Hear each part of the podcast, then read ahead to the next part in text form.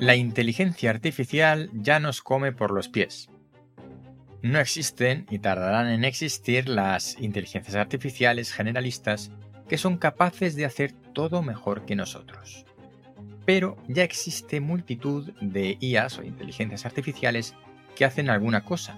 Cada IA hace una, nada más que una, pero esta cosa la hacen mejor que nosotros.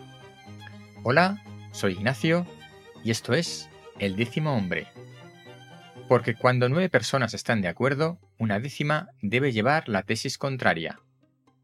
El décimo hombre, actualidad científica y de naturaleza. En el tema de hoy, las inteligencias artificiales nos comen por los pies. Estamos solo en el principio. La última moda es la producción de arte a través de inteligencias artificiales. Cualquiera puede hacerlo ahora mismo en multitud de webs y de forma gratuita. Por mencionar un par de ellas, pues eh, por ejemplo Jarvis o eh, Midjourney. Y estamos solo al principio. Cuando estas inteligencias artificiales hagan realmente bien esta generación de arte, va a ser una locura, porque ya hacen cosas muy interesantes. Otra de las aplicaciones de la inteligencia artificial, de la que se está hablando en estas últimas semanas, en la revista Nature, es la revisión de estudios científicos. De vez en cuando sabrás que se cuelan estudios científicos en las revistas que son poco rigurosos e incluso sus resultados están manipulados. Y eso es poco frecuente, pero pasa.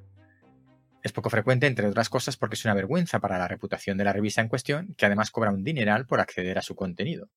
Así que esta nueva aproximación de usar una inteligencia artificial para revisar la calidad de las publicaciones es interesante y si el sistema llega a establecerse y a imponerse, las revistas podrían prescindir de un montón de colaboradores, que son los que hacen ahora mismo las revisiones.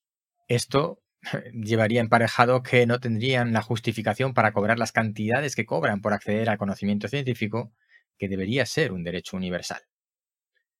Si estás pensando que estas cosas de inteligencia artificial van despacio, son un poco lentas, piensa que ya hay alguna empresa cuyo director general es una inteligencia artificial, porque se ha demostrado que para el día a día es la, la que mejor toma decisiones.